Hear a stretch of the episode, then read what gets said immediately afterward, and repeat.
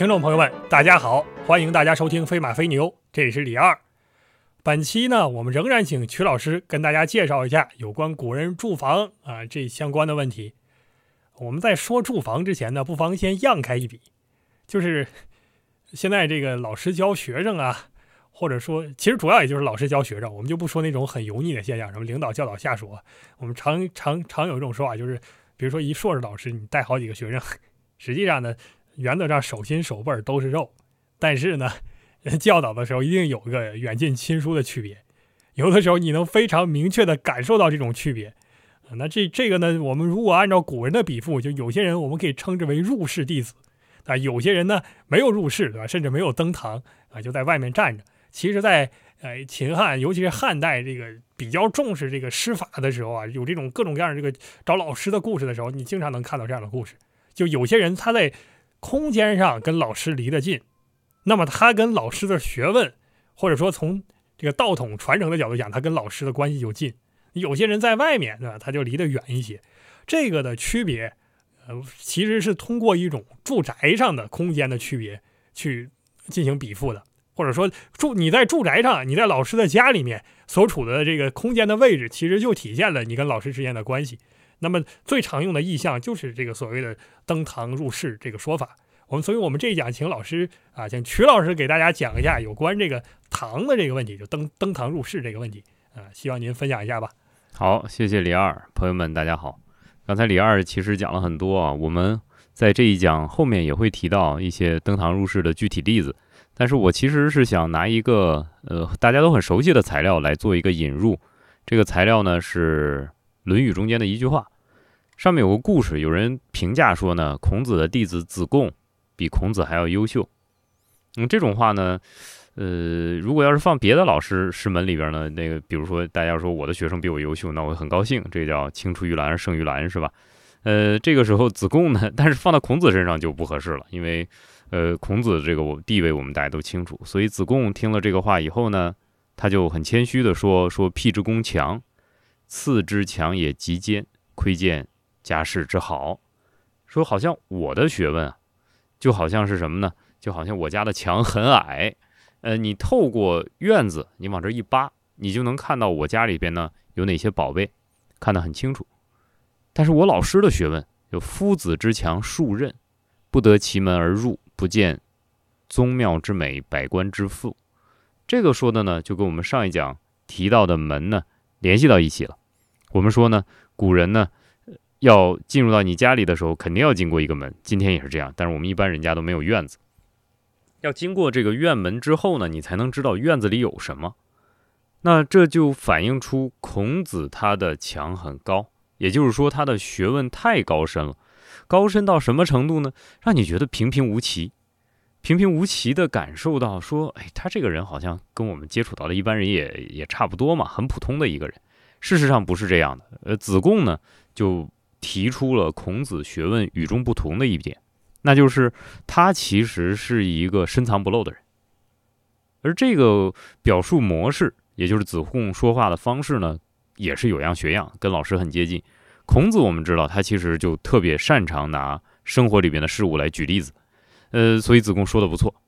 呃，我呢 还是我哦，你说，啊，是这样。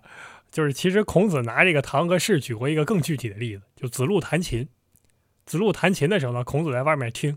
就是大家应该知道子路跟孔子的关系。前两天我跟朋友一块儿去看那个，现在闵行去搞那个那个就是海昏侯墓的那个展览，在闵行区的博物馆博物馆。这展览里面呢有一个孔子衣镜，但是这个展览有一点好像不太好，就他那个里面放那个复制品啊，他没有明确标识，或者说他标识的不明显，至少我基本上就没看见他说是复制品。所以说呢，到那儿也不知道有哪些东西是是这个原原件。那孔子衣镜孔子衣镜原件吗？好像就不是，因为它特别新，看着跟那个，反正我觉得好像够呛。这个不确定，我们回去查一下。但是孔子衣镜里面呢画的那个子路的形象，大家可以去看看，跟其他人那个形象鲜明的差异。当然是因为子路一开始见孔子的时候，那个形象就就就描述的比较的逆天，对吧？就就是就是穿穿着打扮戴帽子都不一样。所以孔在那个其他孔子一镜上下一共三幅图嘛，中间那个是子路，子路那个画的就跟哪吒似的，这个脸也很写意的，这个这头上那个那个那也不知道是关的还是画的头发呀，反正都炸起来这个样子，反正跟其他人完全不一样。子路跟孔子相处，因为他一共就小孔子七岁，所以说呢，孔子对他那个状态就是，你可以理解为相爱相杀，嗯也可以理解为就剩下相杀，你你怎么理解都行，反正子路的心理建设能力很强，他是不容易被老师给怼 emo 的，对吧？你你不永远不会看到孔子这么对其他人，所以呢，当时孔子评价这个子路，凡是说子路好的时候，一定要怼一句，就是你不揶行，揄一下，呃，但是呃，对，但是他这个呢，就是正常评价，就子路弹这个琴，对吧？登堂以未入室也，已经强了，对吧？但是还还没有到到家呢。结果呢，就听说有弟子就瞧不上子路，就拿这个事儿就说，你看你这琴弹的不好。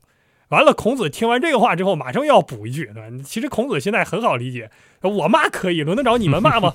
对吧？所以孔子要讲，要是子路好歹是登堂了，对吧？那其他人还没登堂呢，还还还没上去呢，所以这是孔子的一个心态。我们看到孔子一直是这样子的，就是反正他能怼子路，别人不许怼子路啊，他可以瞧不上他，但是别人不许瞧不上。没关系，没错，这个呃，对子贡就完全是另外一个风格、啊。子贡是孔子说什么都好子好，贡会说话啊，孔子讲什么呢，他都 对他可以承着。但是子贡特别聪明，你看子贡对孔子讲，就是评价这一啊段的、人人家说这个呃，你你的水平比你老师还高。当然，我不能承认我的水平比老师还高，可是呢，我先要讲一句。啊，我你看我这个家虽然虽然矮，但也是宫墙啊。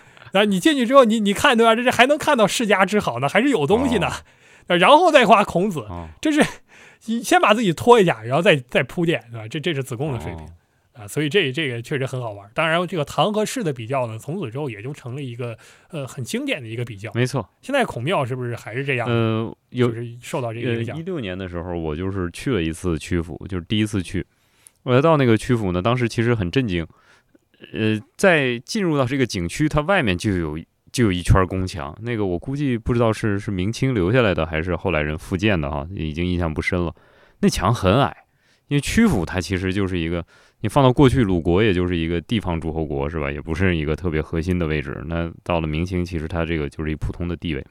但是那个墙上那门上就挂了一块大的匾额，匾额上就写四个字叫“万仞宫墙”。然后你走过去，你就很震撼，对吧？因为你知道《论语》上有这种墙的这种话，关于这个窥之唐奥之美的这种话。然后呢，你其实你走到那儿，你会意识到呢，我的这个墙其实不一定真的很高，但是是因为里边有一个非常高级的人，有他非常高明的评价，有他高明的历史经历和历史表现，所以我们会说外面这个墙就相当于万仞宫墙。这就让我想到那个说“山不在高，有仙则灵”的这种话，是吧？其实曲阜的这个门墙做的，呃，就给人这种感觉。嗯、我想说，刚才子贡和孔子的这种比喻，包括你刚才提到的子路的这个比喻，他们都引入了两个新的概念，也就是堂和室。我们上一次提到了门，现在我们讲人进入到门以后，你会看到什么？当然，我们首先说看到的是院子，对吧？院子叫庭，这个东西我们先不说，我们就讲那个主体建筑。我们人进到了一个院子里边，你首先目光盯的就是那个建筑啊，就是房子。进了门看到了被人被主人接纳了之后，你要进入到哪里去呢？你总不能一直在院子里站着，对不对？要下雨了怎么办？刮风了怎么办？不舒服，往哪里走？就往堂上走。所谓堂呢，就是开场的屋子，也就是我们今天在北方用的这种四合院，或者你在北方住过平房，你都知道那个中间那屋。进到那个屋子里呢，我们一般呢会看到说这个地方就是分宾主落座的地方。现在我们看，呃，很多这个，比如说你到故宫去看，其实都是那样的，中间是这是一个八仙桌吧，是一个高桌，俩高凳，俩人可以坐在那儿聊天。但是两边的屋子呢，各有各的分工。比如说是主人的、简单的起居室，他的卧室，或者另一边呢是他的书房，这都有可能。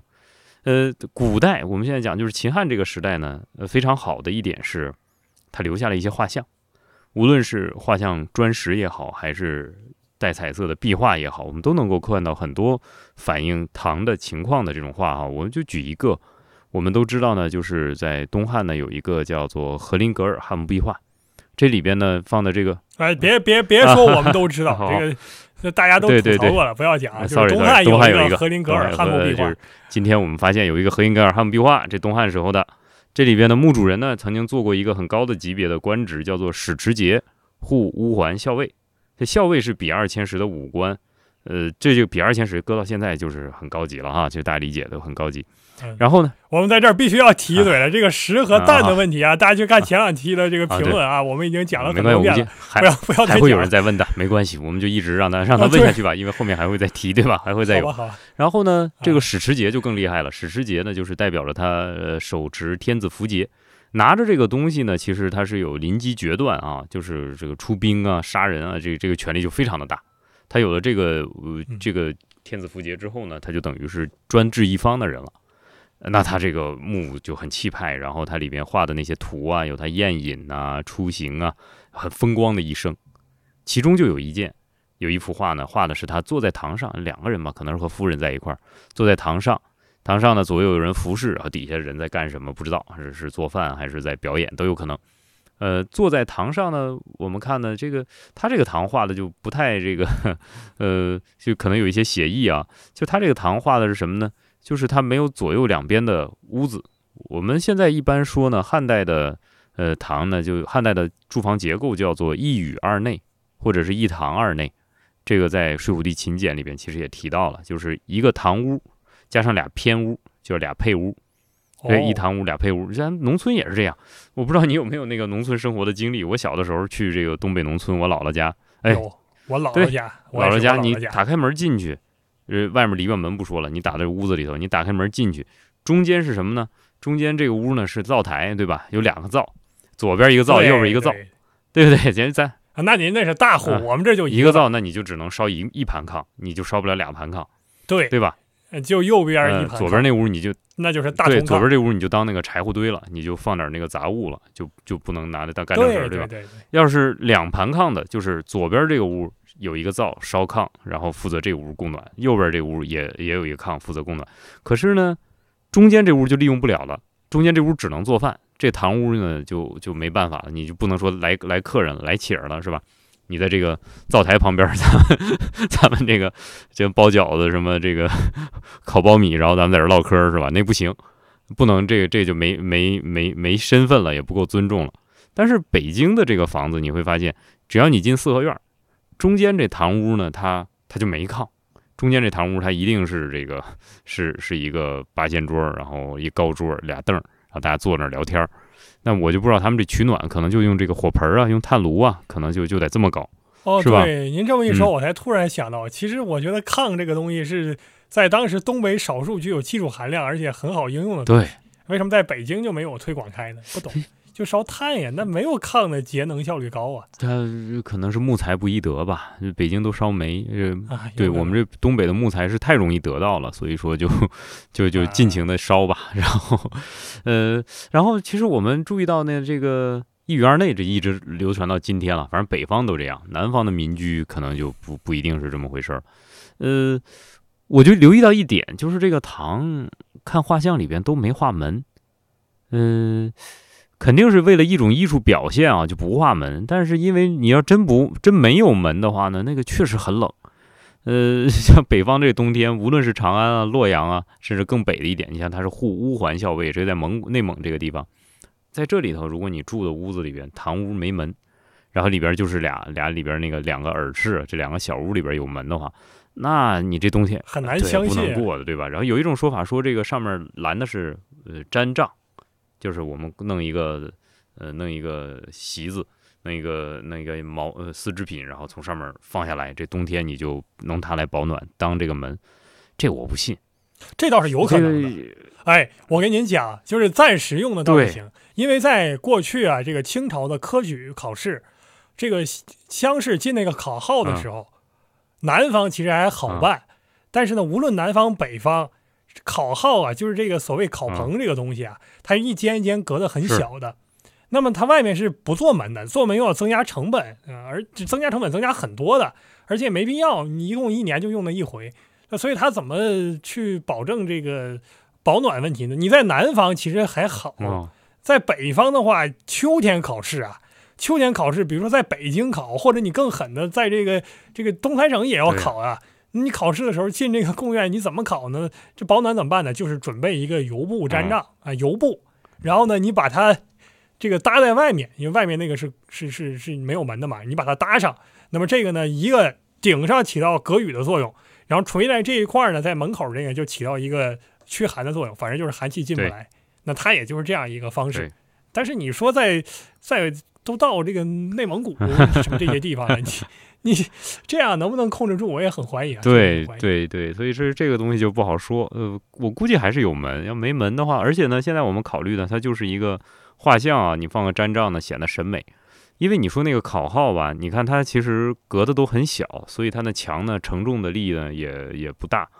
但是你说你干一个堂，哇，这门特别的宽，就是你一堂是也挺宽敞一地方，这么大一空间，然后没有一堵墙支撑，这建筑技术在过去能实现吗？我很怀疑的，对吧？这我们也可能可以说，嗯对吧？我们瞎对想呗，反正也可能就是不好画。我觉得就是不好啊。古人那个透视就一直没搞明白对，嘛，就是这我们觉得没有必要避讳。就是虽然大家说这叫散点透视，对吧？就中国话讲散点透视，那你就是从这个要从西洋画技巧上讲，就按照西洋画那个标准，那个什么焦点透视，咱就没搞明白嘛。你那个立体结构就就从来就 就没折腾明白过。你说再加个门，这怎么画？里头还得画出个人来，对？然后还有两个人给他打打旗儿，这这很难吧？对很麻烦。对，哦所以事实上，其实我们就会意识到，呃，古人的这个，呃，进到这个堂里边呢，它虽然是很体面的哈，但是呢，它一定有有足够的保暖设施。然后我们说，这人上了堂之后呢，我们用这个词叫登堂，那那很好了，你是主要的客人。但是登堂呢，不能跟入室比。刚才李二讲，这登堂还不错，但还不是最好，入室是最好。入室是什么样？就是咱俩的关系已经好的没边儿了，呃，你可以进入到我的私人的空间里面去了，就像我们今天到人家做客一样，我们肯定就是在客厅坐着，没有人站起来，哎，我我看看你卧室是什么样，这一般人都都不会干出这种事儿来，对不对？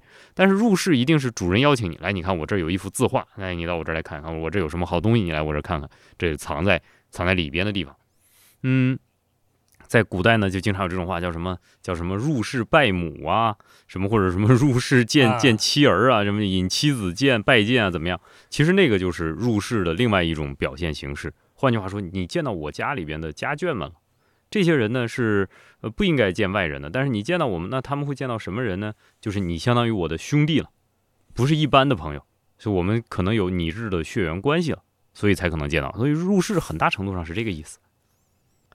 然后我嗯，如果按照这个标准的话，东北人全是入室。咱们东北人只要一张嘴就是就是哥们儿，他他他他就没有一个超出拟态血缘这个词汇这个范畴的东西，就所有东西都是哥们儿。我专门写过一一一篇小品文讨论东北的现在不是哥们儿问题。都叫呃，东北人的哥们儿都叫老弟老弟吗？老弟啊，哎那老弟老妹儿是吧现在啊现在老弟，嗯，那不是现在老弟这个词在这个抽象结构下已经变得有点儿这个讥讽意味，不是很好的词。啊，对你你还不够抽象哦对吧？我这个长期看抽象的东西，我知道他们这不 不算特别好的词儿。呃，东北人都是这样的吧？照我们这儿东北人全都是见面就拜把子那种哦状态，反正不管怎么样，他都都这么说。对我们这个自来熟，然后后来你找我，我你也找不到我，我就跑掉了，对吧？这是我们有意思的地方嗯我们的哥们儿就跟扑克牌一样，对吧？就是人家说有个哥们儿，我们必须得再有一个，啊，再压上他。但是呢，你对吧？你这之后打完打完这场牌，对吧？再说有有没有这个牌，这不是很重要的事。还有这样的例子啊，就很有意思，就是呃这个讲的是战国的齐国。这个齐国其实我们前面也讲过很多次，齐国是一个很有意思的国家。司马迁也很喜欢写这儿，然后这儿的人的表现呢，确实在呃战国到秦汉，呃不知道后来啊，在唐代以后是什么样，反正这个唐以前就是这地方人其实表现的都比较突出，就很很很独特，哎，是吧？你你 我们看到那个，对对，看到有一个很，我觉得有一个政治上的事儿可以跟文化上的情况呢对比着看，就是在战国末期不一度出现过秦国和齐国两个国家东西互地嘛？东西夜地，哎，那嗯在这个事儿是秦国人提的建议嘛？那在秦国人眼中，就是当然他是远交近攻啊，但是也能看出来，在当时他觉得就是你齐国可以跟我并称的。而从文化上来讲呢，好像秦国和齐国就走两个极端，这两个国家的风格就完全不一样，呃正好是对立的。好像我们按照这说法，就是另一种发展路线呗。呃那这对，就是这个复旦大学的周振鹤老师，其实他就有一篇随笔，叫做《假如齐国统一中国》，如果不是秦统一中国，啊如果是齐统一中国，那呃，我们的那个就是文化的风貌上会有什么变化呢？其实那文章写的很有意思，我们其实可以看一下。你刚才提到那个嗯东西呃这并地的这个情况呢，就是齐国的当时的国君是齐闵王嘛。就后来就是被人家那个端了嗯老、老家的那个，我们前面提到过，哎就是他躲到魏国去了，然后每天还心里头一点难受的情绪都没有，还一代三富，就是我还胖了，腰围还长起来了。你说这这种这文化，这就是咱们讲这心态啊，就看人这活的好心态，这不服气不行。呃，齐国其实有有这么有意思的场景啊，其实这个场景就很反映出了唐和氏之间的区别。齐国有一个昌幽，昌幽呢，呃，就是皇呃这个宫廷中间的小丑，我不能叫皇帝的，就是小丑，小丑。然后呃，但是这些小丑其实都是文学家，都是有相当的文学素养的人，所以说话呢是既诙谐又幽默。他被收到了《史记》的，呃，这个又涉及到一读音的问题啊，我这现在遇到这种东西都不太敢念，对，叫对我我反正过去念古籍，但是我现在看大家都念滑啊稽，我也懒得查啊这个事儿。我觉得怎么念真的是没有必。要查了。但是对，其 就是本音其实应该读古籍，但是我们今天都读滑稽。那不就古籍，列传古？籍列传里啊边有一个淳于髡，他呢是劝说齐威王少喝酒。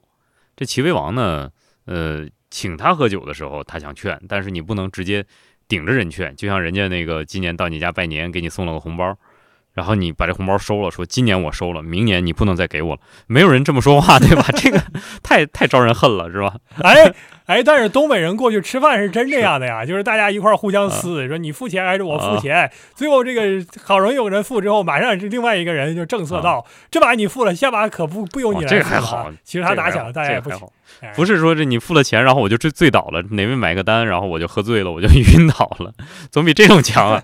然后这个呃，淳于髡呢跟齐威王喝酒的时候呢，呃，喝得很尽兴。齐威王就问他呀，说你喝多少能醉呀？那，这种话一般就不好回答。说喝的多了吧，显得我我很贪酒；喝的少了吧，显得我没有量。那陈玉坤说呢，我喝一斗也会醉，我喝一石也会醉。这石如果当一个容积单位呢，它就叫十。你看前面讲斗呢，我们觉得哎，您您 您看您您还是要提一下这好，个，就就对吧？不提了。就是讲喝一担也会醉，对吧？我原来可能也读担，就是现在我们读十无所谓了，就是反正喝 喝那么大，就是十斗，你喝十斗也会醉。那我们现在讲谁也不能喝十斗啊，那一斗那很大的呀。呃，它这就是就是就是就是过去和现在这个酒的纯度不一样啊。这个现在这是高度的，这个嗯李二其实我们之前也讨论过了，蒸馏酒的出现。对对，嗯，齐威王说：“你这就鬼扯了，对不对？你喝一斗就醉了，你怎么还能喝一时？”淳于髡说：“那我跟你一块喝酒的时候，你这左右这有几个大臣都盯着我呢，他们看我这一举一动，我就不敢喝醉，不敢多喝，所以我喝一斗我就行行，今天就到这儿了，我喝醉了，我回家了。这是喝一斗就醉了。那要是回到家里边，好了，我跟你不喝了吧？这国君不喝了，回家里我一看，哎，我爸在这儿请客呢，这是我爸的我隔壁的叔叔是吧？来几个叔叔在这儿。”我又是晚辈，又是子侄，我呢还得给他们倒酒，我还得留意自己的表现，呃，不要哪一句话说错啦，呃，哪个动作做错了，或者哪个表情啊表现的不恭敬，这酒喝的也不痛快，还得伺候，对不对？所以呢，喝两斗就醉了。但是我要是和朋友喝酒，这朋友要是老没见的，这突然间在街上遇到了，哎，太高兴了，走，我们一块儿去喝一杯吧。这个时候酒量就上来了，那我能喝多少呢？能喝。五六斗，那其实这就了不起了，是吧？都喝五六斗了。可是我们看淳于髡后面讲，现在还不是他的极限。极限是什么时候呢？就是周驴之会，也就是驴就是乡里嘛，就是我们这个嗯，乡里这个过节了，过节过年有这个大活动了，一块儿开 party。到这个时候我们干什么？叫男女杂作，行酒急流，六伯投壶，相引为曹，握手无罚，目待不尽。前有坠耳，后有移簪。哎，这个情景大家自己想去吧，就是男女无别的，就是大家一块儿玩的非常开心。到这种时候，哎呦我天，可 太可怕了！天哪，这是这这个封封建道德马上就上来了，人喝酒就不干好事 这是这是齐国行吧，他们所以我说齐国很好嘛，齐国很好，齐国就喜欢这样，齐国好。然后到这种时候，他说我可以饮八斗而醉二三，就是我能够喝八斗酒，然后我醉呢大概达到二三成吧，大概就这样。但是这还不是最快乐，还不到一时嘛。什么时候到一时呢？就当这个活动结束了，堂上把灯熄灭了，该走的人都走了，主人邀请我到里屋去啊，到内墙去，我们两个再接着喝。这个时候我能喝到一时，但是你要想，前面我已经喝了八斗，已经醉的差不多了。现在你再让我喝到一时，是我已经极尽欢乐了。可是呢，极尽欢乐之后，它就有代价了。淳于髡就在这个时候讲说：“酒极则乱，乐极则悲，万事尽然，言不可及，急之而衰。就这事儿别干过度了，差不多收回来，然后咱们下一次再往前走。所以呢，这个这就是古籍的特色了哈。说话呢说的很妙啊，有有余味让你自己去回味。然后呢，齐威王觉得也不错，是吧？哎，我们我们不得不说，这个古籍之人，他这种论述方法，实际上让人想起司马相如写赋。先是极力的铺陈排比，就疯狂的描写，哎，这这么好，这么好，哎，你觉得这个好吗？其实不是，还有更好的，像庄子啊，一层一层的推，但是推到最后是什么呢？要归之于节俭，就是前面这些，哎，不要这样的，不要这样，还是当然了，人主看啊，人主真的看这个东西，他可不看后面这个部分。他看的是前面那个屋，哎，铺陈排比这么多多少，哎，爽，先爽一下。最后这个结尾那个是他们写给后人看的，人主能不能看我们不知道。齐威王就是，我想起来最近这个刚刚跟不是上一讲我们就说跟呃朋友一块去闵行博物馆嘛，去完之后回去去这个这个知名的这个穷学生餐厅叫萨利亚就去吃饭，吃饭的时候六块钱买一杯酒，就是我的朋友啊是一个。情绪长期低落的人，就是对这个世界没有任何善意的人，就是每天都在自我嫌恶和嫌恶世界中度过。哎，我就跟他朝夕相处，很少见到他开心的时候。哎，然后呢，就喝那六块钱的酒，喝到那一刻，哎，突然脸上开始有了笑模样。哎，我大为震惊。我说这个究竟是你喝酒获得了快乐，还是在平常这个酒精？就是封印了你平常的这个快乐，然后到你喝酒的时候才展现出来。就是他究竟是剥夺了你的快乐，还是给予你快乐？然后他他他跟我讲，大概是守恒的吧。就是你现在一口气展露出来，平常就都不开心了。但是反过来说呢，你平常如果开心的话呢，可能你你这个时候就不开心啊。我觉得这个。啊，他说也有道理吧？但是我们前面讲这么多喝酒的故事啊，既然这是我做节目，我最后还要表达我的态度，对吧？我饮酒第一，大家应该都有节制。你看曲老师前两天就就喝醉了，而且误事儿。饮酒有节制，很我没有让他再写很多天检，很多天检。对我没有让他，对，我对我没没有让他再写一个文章，已经挺不错的了。如果大家看我们公众号，我们之前写写文章批批驳过曲老师这种行为，但是最好就是别别喝啊！我我的观点啊，曲老师肯定不同意。对。饮酒，哎，我谁说我不同意的？好，我们怎么怎么到这儿就我不同意？饮酒要有节制，饮酒早就不那么喝了，没有就不那么喝了。饮酒要有节制。我我说最好就是别喝，最好别喝啊！敬酒，这你不敬酒。哎，我其实也同意。那个我们可以慢慢来，慢慢来，缓着点，缓着点来。感觉郑国人偷鸡是吧？缓一点，缓一点，慢慢来。但是饮酒一定要有节制啊！那我们对我们一开始啊讲的这个登堂入室这个故事，其实就是说学生跟老师这个故事啊，这个。呃，内门弟子，外门弟子，当然在政治上，你说是不是这样的？也是这样的。呃，如果大家去看那个京剧，有一出戏叫《打严嵩》啊，《打严嵩》里面的这个棋派戏，棋派戏就是呃有一个这个御史叫邹应龙，邹应龙呢就是反正就是他他玩弄一些这个技巧，最后把严嵩拿砖头子给打了几下，很好玩一个故事。那么他中间有一段是骗严嵩升官，给他升官。升官的时候就说，当然实际上是没有这样一个官职的，但是古人这个老百姓想象就是什么呢？就是他过去那个官叫外联御史，所以穿一身蓝啊，穿一身蓝，然后呢，这个不能见到皇帝嘛，就在帘外头。当然你说哪有什么内帘外联啊？没有这个说法，这是大家自己想的。那么做这个外联御史呢，穿一身蓝，然后呢见这个严嵩呢也是步行而去，严嵩还要问他，对吧？你是不是骑马而来还是乘轿而来？哎呦，我是步行前来，步行前来岂不跑坏了你的腿呀？是吧？正好这个皇上赐我这个这个这个御马，对吧？你两匹骑了去吧。然后呢，说你官小，官小怎么办？这时候正在坑严嵩的时候吧，严嵩说说这个明天我去这个给皇上说个建议，对吧？就给你封为内联御史。然后呢，邹应龙就第二天，当然戏剧就是啪一下，对吧？这个马上他就到第二天了。第二天，邹应龙上台，上台之后穿一身大红，嗯。做的时候呢，抖抖袖啊，袖子要抖一下，啊，展现一下爷们儿升了官了。然后开始讲什么连外观变了，连内这沉。这当然了，后面还也有也有一种小人得志的感觉啊！这 这好人怎么也就这个这个气度？啊，没有啊，后面马上讲了，说虽然是严嵩老泽保的本，邹应龙偏偏不领情。也这人先这什么人啊？这都是这是 哎，这这我做了大官才我坑你。但是在这儿体现的什么呢？就是跟门的区隔一样，一个帘子的区隔，其实体现出了你权力的变化。同样的，在学术上也是一样，你离老师近，跟这个离皇帝近啊。我们从封建师生关系的角度讲，大家注意，我说的是封建师生关系啊。从封建师生的那种关系上去看，那就是你离老师更近，那么可能认为你更得老师真传。你离得越远，那你只能说是呃，这个就是怎么说呢？再传三传，对吧？反正你你你不认为你传的学到真东西了。那么这一系列这种想法、这种故事，有一个最早的母本来自于哪儿呢？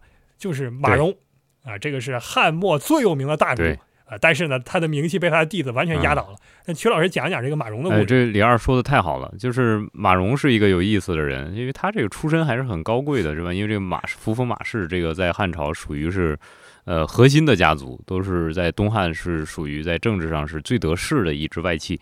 那马融呢，他就意思就比较比较独特啊，他是呃汉中后期的一个呃经学的大师，而且他还是一个通儒。